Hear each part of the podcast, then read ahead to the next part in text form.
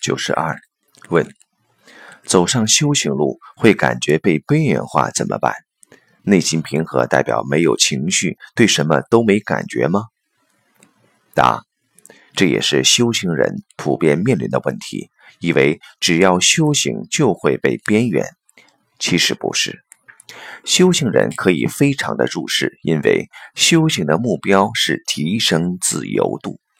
自由度的提升不是不玩了，而是玩得更好，而更懂得遵守规则，同时又知道怎么驾驭规则。在篮球场上，篮球规则就是原则，所以在这个过程中，他能遵守规则，能很好地驾驭篮球技术。离开篮球场，到了排球场上。篮球规则与他一点关系都没有了，这就是因为修行达到的自由度而达到的。他不是不玩了，而是能玩得更好。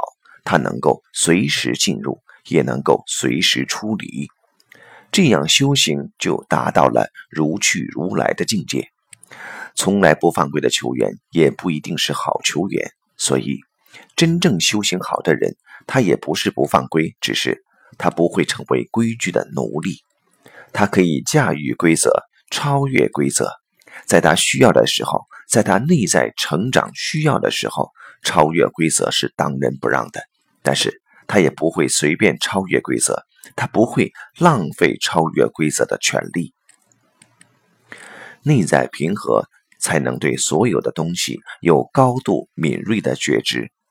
当你有高度敏锐的觉知的时候，你才会知道每一件事情对自己内在成长意味着什么。